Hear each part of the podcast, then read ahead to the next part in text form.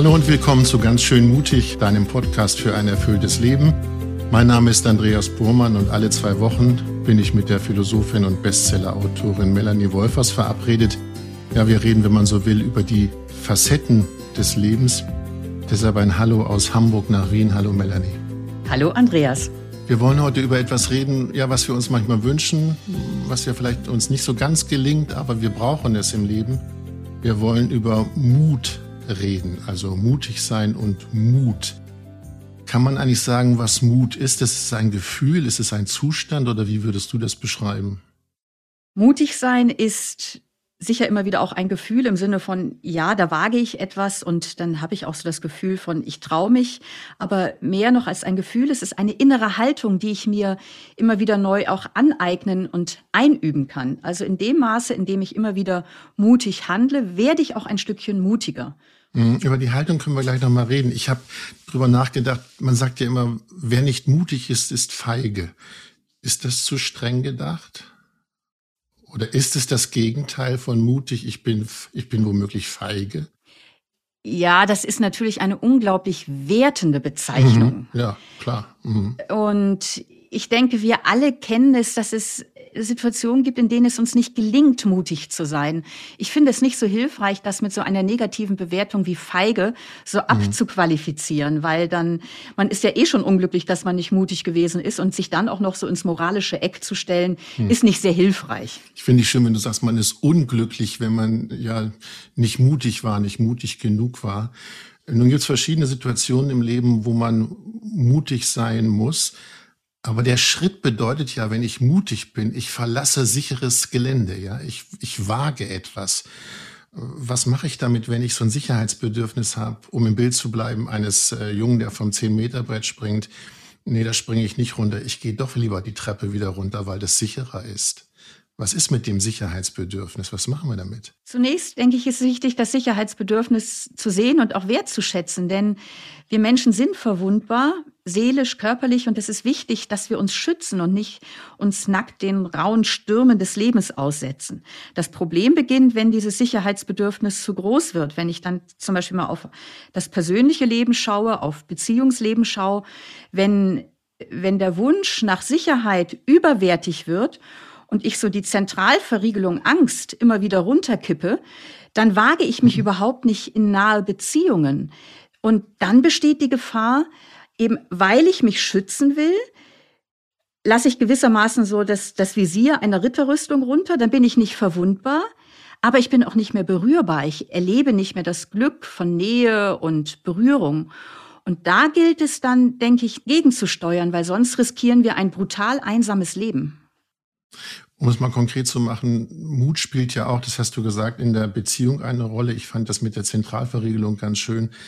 Äh, das heißt, wenn ich nicht mutig bin, in meiner Liebesbeziehung zum Beispiel zu sagen, wie es mir tatsächlich geht, dann, wenn ich dich richtig verstanden habe, dann passiert nichts. Dann bleibt es, wie es ist.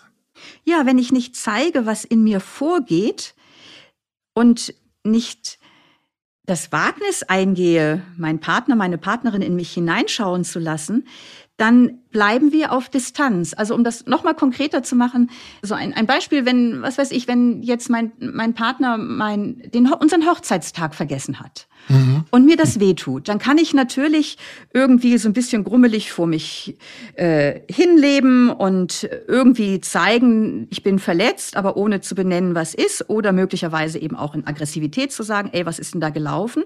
Oder ich kann versuchen, einfach meine sensiblen Gefühle und mein Traurigsein zu zeigen und zu sagen, du schau mal, es hat mich echt traurig gemacht, dass du unseren Hochzeitstag vergessen hast, weil ich fühle mich da irgendwie nicht so gesehen und wer, wer bin ich für dich und was bedeutet dir unsere Beziehung? Und in dem Moment, wo ich das wage und mich offenbare, da gehe ich natürlich ein Risiko ein, äh, genau, dass das diese Offenheit Punkt. zurückgewiesen wird. Ja.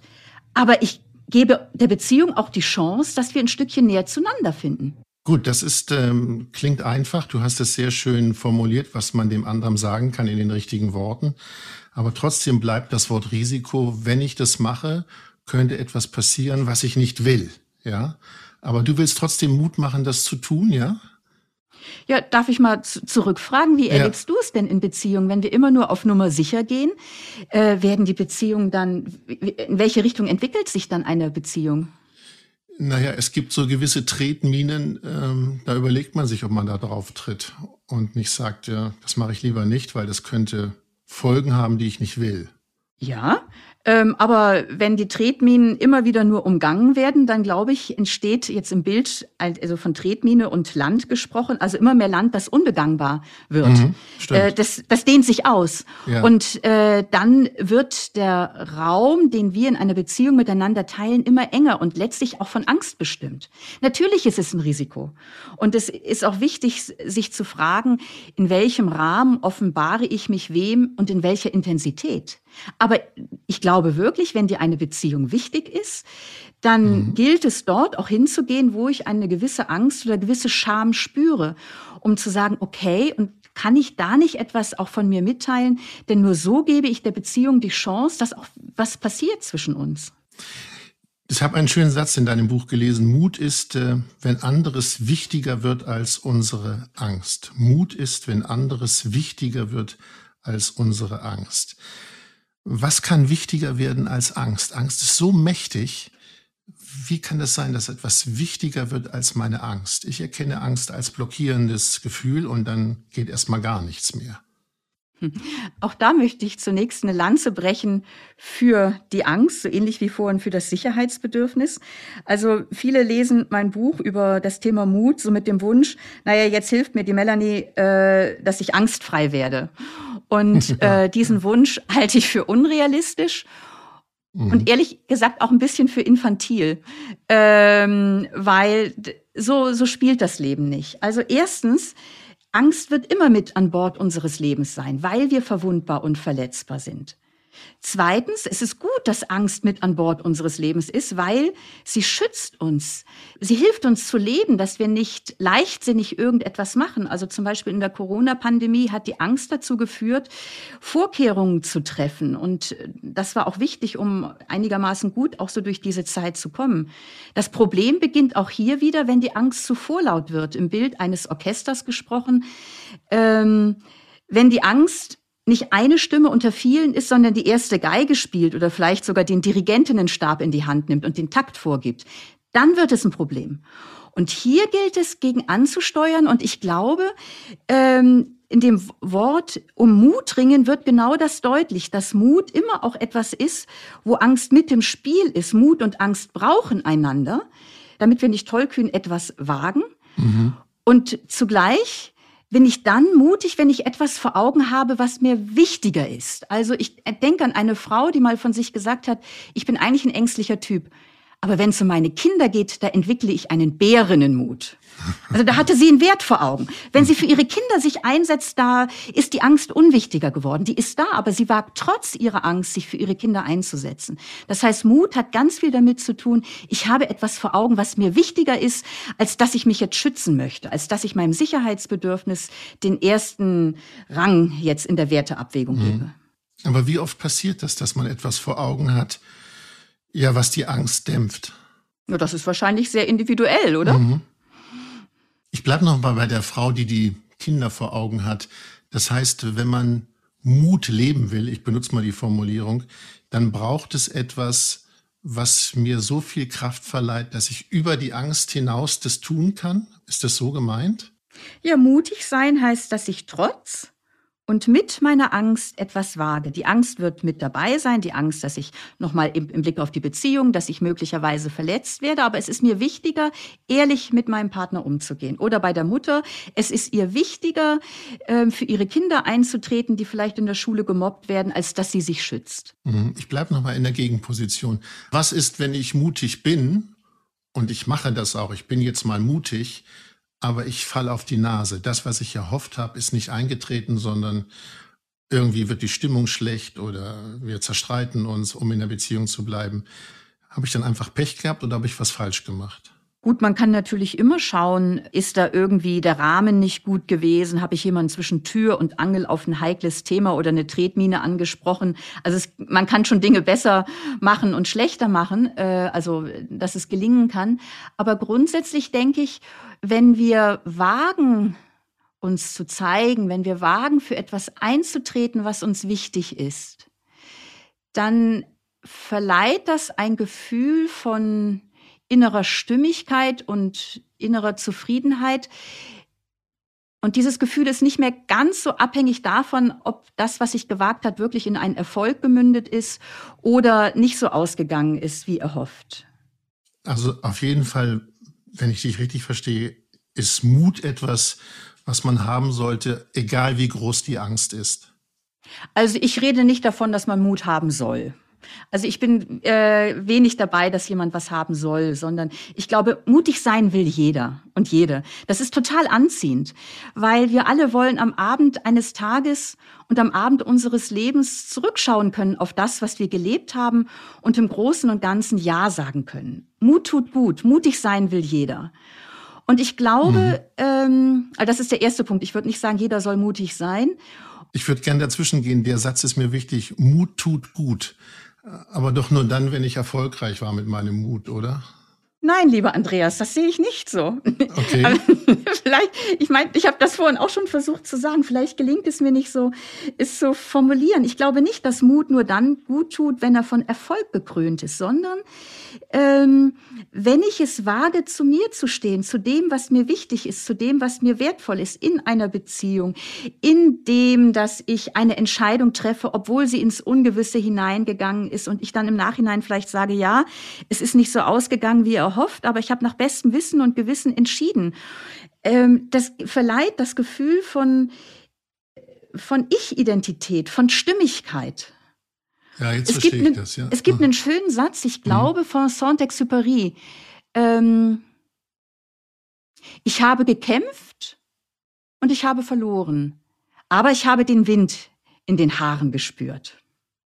Das heißt, ich habe ein Gefühl, was mir gut tut. Ja, ich habe ein Gefühl von Leben. Also ich meine, mhm. das Gegenteil von Mut ist, dass ich mich versuche einzuwattieren, um nirgendwo anzuecken, auf, auf, auf Nummer sicher gehe, nochmal so diese Zentralverriegelung Angst, diese Welle, die ich um mich errichte, um mich zu schützen, die mauern mich ja auch immer mehr ein. Und Mut ist, dass ich es wage, auf der Bildfläche des Lebens aufzutauchen. Oder nochmal in ein Bild gesprochen, ich komme vom Meer und da ist mir dieses Bild sehr, sehr lieb. Ähm, ein Schiff, mhm. Natürlich ist ein Schiff sicherer, wenn es im Hafen bleibt. Aber dafür werden Schiffe nicht gebaut. Hm. Um es auf den Mensch zu übertragen, heißt es, wage dich aufs Meer und hab keine Angst vor Sturm und Wellen. Kann man das so übersetzen? Jein. Wage dich aufs Meer mhm. und Möglicherweise wird es da den einen oder anderen Sturm geben und äh, das ist auch ziemlich vernünftig, da Angst zu haben und Sicherheitsvorkehrungen zu treffen. Aber lass dich von dieser Angst vor einem möglichen Sturm nicht lähmen, sondern wage dich aufs Meer, denn nur so wirst du neue Kontinente entdecken. Ich würde gern bei dem Bild mal bleiben. Ich gehe nicht allein aufs Boot, sondern es kommen Menschen mit. Die Frage, die sich dahinter verbirgt, gibt es aus deiner Sicht mutmachende Menschen, die einem Mut machen? Braucht man sowas, um mehr Mut zu haben? ich bin davon überzeugt, dass es mutmachende Menschen gibt und dass wir das auch brauchen. Ähm, ich weiß nicht, wenn ich da einfach eine Rückfrage stellen darf, wie, wie erlebst du es denn? Meinst du, man kann auf Dauer alleine mutig sein oder braucht es nicht auch rückenstärkende Menschen? Ich glaube, es braucht Menschen, mit denen man sich vorher berät, ob man das macht. Mit denen man sich berät, ja, fahre ich mit dem Boot raus oder nicht. Also, dass ich da schon mir Unterstützung suche. Problematisch wird's dann, wenn der oder diejenige sagt, äh, fahr mal nicht raus. Mach das nicht, lass es bleiben, das ist zu gefährlich. Mhm. Dann habe ich natürlich ein Hindernis. Ne? Ja, und dann ist die Frage, traust du dieser Person ein gutes Urteil zu und sieht sie Dinge, die du nicht siehst und sie schützt dich wirklich berechtigt? Mhm. Oder ähm, oder ist sie einfach jemand, die sehr, sehr ängstlich ist oder dir auch nicht zutraut, dass du Stürmen standhalten kannst und dich unnötig eingrenzt? Also ich glaube, da ist auch so die Wahl der Gesprächspartner wichtig, oder? Ja, ja, das liegt dann in meiner Entscheidung. Aber wichtig ist, wenn ich drüber nachdenke, äh, man macht es eigentlich selten allein. Also man berät sich schon ne, mit anderen, ob man das wagt oder nicht. Alleine tut man es nicht. Also das heißt, Mutmacher sind, wenn ich dich richtig verstehe, andere Menschen. Gibt es noch Mutmacher, die vielleicht in einem verwurzelt sind, die man aus seiner Kindheit hat, dass man ein mutigerer Mensch ist als ein anderer Mensch? Gibt es solche Wurzeln? Ich denke, wir wachsen alle ja sehr, sehr unterschiedlich auf und da sind sicher jetzt so aus der Kindheit, wenn du darauf anspielst, so die ersten wichtigen Bezugspersonen von ganz, ganz großer Bedeutung. Trauen sie uns etwas zu? Ähm, mhm. Und trauen sie uns zu, dass wir, wenn wir auf die Nase fallen, trotzdem eben wieder aufstehen oder ähm, wollen, wollen die ersten Bezugspersonen einen ganz, ganz, ganz stark vor jeglicher Gefahr schützen.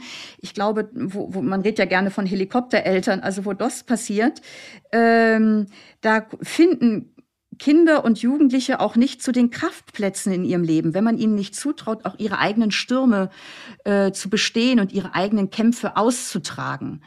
Also da sind sicher so auch die ersten Erfahrungen oder, oder die Erfahrungen in der Kindheit von großer Bedeutung.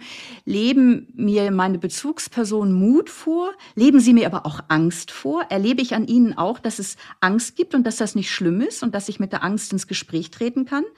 Ähm, und trauen sie mir etwas zu und ich weiß, ja, ich kann wieder zu meinen Eltern in den sicheren Hafen zurückkehren. Aber dann wage ich mich auch wieder raus aufs Meer.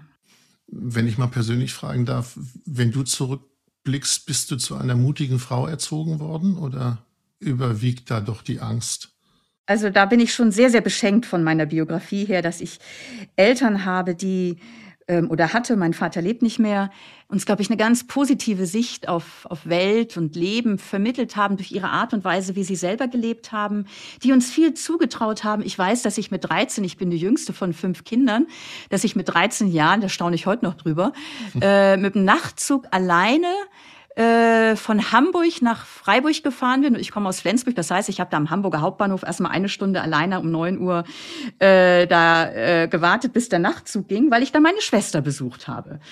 Also die haben uns Kindern schon echt viel zugetraut. Und ich glaube, das hat uns einfach auch selbst dort, wo dir Vertrauen entgegengebracht wird, um nochmal auf das Thema Beziehung zu kommen, dort, wo dir etwas zugetraut wird, wo dir Vertrauen entgegengebracht wird, wächst ja auch dein Vertrauen in dich selbst. Und da bin ich biografisch schon sehr, sehr beschenkt von meiner Familie. Hm. Wenn ich an meinen Vater denke, ich auch. Der hat mich sehr gelassen im Sinne von, mhm. muss der Junge machen. Das war nicht immer einfach. Ich fand es auch manchmal anstrengend. Aber ich wurde nie, sagen wir mal, behindert im Sinne von, das darfst du nicht, pass auf, das sollst du nicht und mach das nicht. Im Rückblick ist es prima. In der Situation selber habe ich manchmal gedacht, muss das jetzt sein? Muss ich das jetzt? Muss ich in dieses Ferienlager, wo es so furchtbar ist? Aber er hat mich halt gelassen. Und wenn ich drüber nachdenke, ist das schon eine Ausrüstung für die, für die Zukunft im Sinne von, ja, ich bin gerade dabei, ob so Selbstvertrauen und Mut, ob das irgendwie zusammengehört. Selbstvertrauen und Mut. Ja, ganz sicher gehört das, glaube ich, zusammen. Nämlich Mut bedeutet doch, wenn du etwas wagst, dann traust du dir zu, du wirst mit der Situation irgendwie im Großen und Ganzen klarkommen. Mhm. Und das meint Selbstvertrauen. Und das, mhm. was du da gerade erzählst, Andreas, das finde ich so, äh, zeigt auch nochmal, wie jede Erfahrung, wo du äh, eben auch ins kalte Wasser gesprungen bist und gemerkt hast, okay, ich, ich kann da durchpaddeln, dass das nochmal Mut und Selbstvertrauen stärkt. Hier wird auch so deutlich, immer dann, wenn wir mutig sind und Situationen wagen, vielleicht nicht immer nur freiwillig, aber hineingeworfen und wir gehen dahin durch, stärkt das Mut. Da gibt's eine ganz schöne Geschichte, die würde ich gerne erzählen, weil die mir selber so viel bedeutet. Und zwar so eine Geschichte von zwei Wölfen. Eine Geschichte, ein, ein, ein alter Indianerhäuptling sitzt mit seinem Enkel am Feuer und äh, sie schweigen lange und dann sagt der junge Mensch, heute war ich über Tag, als wir das erste Mal auf die Jagd gegangen sind, war ich am Anfang so frohgemut und voller Freude und Begeisterung. Und dann hätte ich am liebsten nachher die, den Pfeil und Bogen äh, weggeworfen, weil ich einfach alles nur anstrengend und mühsam fand. Und was passiert denn da in mir, dass so da so ein innerer Wetterwechsel immer wieder ist? Und dann schweigt der Großvater und sagt, weißt du, im Herzen eines jeden Menschen wohnen zwei Wölfe, ein schwarzer und ein weißer Wolf. Der schwarze Wolf, der ist voller Angst und äh, Groll und der weiße Wolf ist licht, freundlich, sieht das Leben positiv. Und diese zwei Wölfe kämpfen im Herzen eines jeden Menschen. Und der Enkel schweigt. Dann fragt er ja, und welcher gewinnt? Dann sagt er der, den du fütterst. Und ich denke, darin wird sowas ganz, es ist eine ganz alte Weisheit, die heute auch hirnphysiologisch ja auch ganz stark nochmal auch untermauert mhm. wird. Also das, was wir immer wieder tun, den Stimmen in uns, denen wir Raum geben, die stärken wir. Und wenn Angst und Mut immer zusammenhängen, dann ist auch die Frage, welche Stimme füttere ich, welchen Wolf füttere ich? Füttere ich den vertrauensvollen, füttere ich den, wo ich auch Vertrauen in mich habe, dem Leben vertrauensvoll, die Hand reiche, mich wage in Beziehungen oder gebe ich auf Dauer immer wieder der Angst, dem Misstrauen mehr Gewicht? Mhm. Und je nachdem, was ich tue, werde ich mutiger oder ängstlicher. Mir geht gerade durch den Kopf, vielleicht schweife ich ein bisschen ab, aber dann holst du mich zurück. Das heißt doch aber, dass die sogenannten Helikoptereltern genau den Fehler begehen, dass sie ihre Kinder nicht zum Mut erziehen, weil sie eigentlich immer den ängstlichen Wolf füttern, oder? Ja, ich glaube auch. Und ich kann das so gut verstehen, weil die Menschen, die man liebt, man möchte sie ja auch nicht leidend sehen. Dein Vater mhm. hat vielleicht auch mit dir gelitten, als du ins, ins Ferienlager gefahren bist, aber hat es dir möglicherweise nicht gezeigt, weil er dachte, nee, der Andreas, der packt das. Man will die Menschen, die man liebt, ja auch vor Unglück und Schmerz schützen. Aber wir helfen da den Kindern oder den Jugendlichen nicht. Und vielleicht ist es viel stärker auch die, dann, dann eben auch lohnt es sich als erwachsener Mensch zu schauen, ja, wie gehe ich denn mit meiner Angst und meiner Verletzlichkeit um? Weil erst in dem Maße, in dem ich mit meiner Angst und Verletzlichkeit lerne, gut umzugehen, kann ich den Kindern und Jugendlichen, für die ich verantwortlich bin, auch ihre Angst und Verletzlichkeit zumuten, im Zutrauen, du wirst da durchgehen und ganz notfalls stehe ich hier und halt, stärk dir den Rücken. Mhm. Ich denke gerade an Hörerinnen und Hörer, die sowas erlebt haben, aber die sind nicht gestärkt aus solcher Situation rausgegangen, sondern da hat der andere Wolf gewonnen. Wie können wir denen helfen? Oder wie können wir die unterstützen? Ja, es ist, es ist, es ist nie zu spät. In, also von der Geschichte her gesprochen, in uns leben ein schwarzer und ein weißer Wolf oder jetzt äh, weniger jetzt in, in einem Bild gesprochen, sondern wirklich nochmal so von der Hirnforschung. Das, was wir regelmäßig tun, das ähm, aktiviert entsprechende neuronale Strukturen in unserem Gehirn. Dann bilden sich gewissermaßen so neuronale Autobahnen. Und immer dann, wenn ich ein Stückchen mutig handle, bilden sich im Gehirn entsprechende Verschaltungen, die mich ein Stückchen mutiger durchs Leben gehen lassen. Das kann man vielleicht vergleichen wie ein Muskeltraining. Wenn ich meine Armmuskulatur trainiere, werden sie stärker. Wenn ich überhaupt nichts mache, wird es schwächer.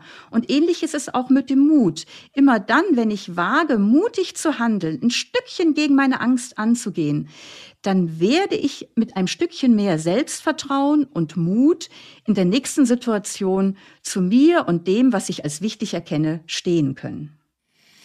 Was machen wir jetzt mit unseren Hörerinnen und Hörern, die sich fragen, ja, bitteschön, äh, könnt ihr mir irgendwas mit auf den Weg geben, damit ich mit meinem Mut mutiger werde? Ja, das ist ein schöner Satz. Ich werde mit meinem Mut mutiger. Können wir denen was mitgeben? Da kommen mir zwei Dinge. Das eine, ich halte es für wichtig, immer wieder innezuhalten, denn nur dann gewinne ich einen inneren Halt, um auch beherzt und mutig zu handeln. Das heißt, immer wieder auch in Tuchfühlung zu kommen mit sich selber, die Angst und das Vertrauen in sich wahrzunehmen, die Furcht und das, was mir wirklich wichtig ist, um dann eben dem Vertrauen auch den Vorzug zu geben und zu sagen, mir ist es wichtig, mich dafür in die Waagschale zu werfen. Ich erinnere an die Mutter, die sagt, mhm. wenn es mir um meine Kinder geht, entwickle ich einen Bärenmut. Also vor Augen zu haben, wofür ich mich einsetzen möchte, was mir wirklich wichtig ist. Und ein zweites, das ist ein Satz, den mir mal als Jugendliche ein Bekannter gesagt hat, Melanie, tu immer das, wovor du ein bisschen Angst hast.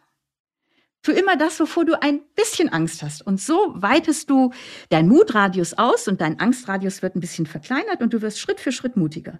Tu immer das, wovor du ein bisschen Angst hast. Tu immer das, wovor du ein bisschen Angst hast. Da muss ich drüber nachdenken. Aber das ist ein schöner Satz, ja. Tu immer das, wovor du ein bisschen Angst hast. Melanie, ich danke dir. Wir hören uns wieder. Bis dahin. Ja? Ich freue mich. Ja, tschüss. Auf bald. Tschüss.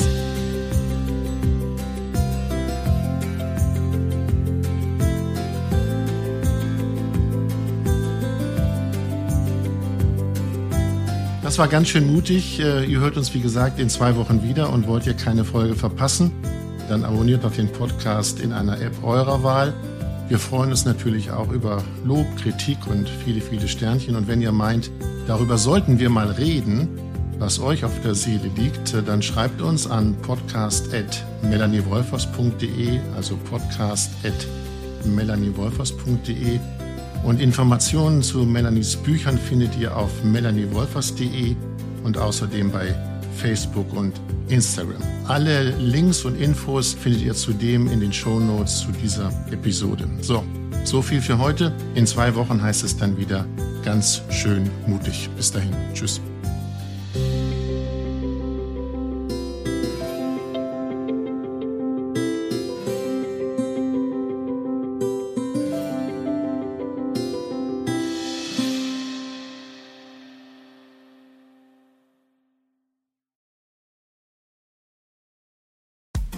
Frauenstimmen.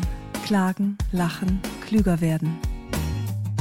Ich bin Ildiko von Kürti, ich bin Buchautorin und Journalistin und in meinem Podcast spreche ich alle zwei Wochen mit lebensklugen und mutigen Frauen über das Loslassen und das Aufbrechen, das Verlieren, das Suchen und das Finden. Ich bin stolz darauf, wie viele wunderbare Frauen bereits bei mir zu Gast waren. Unter ihnen Stefanie Stahl, Maria Furtwängler, Annika Decker oder Gerburg Jahnke und ich freue mich auf alle, die noch kommen. Ihr könnt Frauenstimmen überall dort hören, wo es Podcasts gibt. Herzlich und hoffentlich auf bald. Eure Ildiko.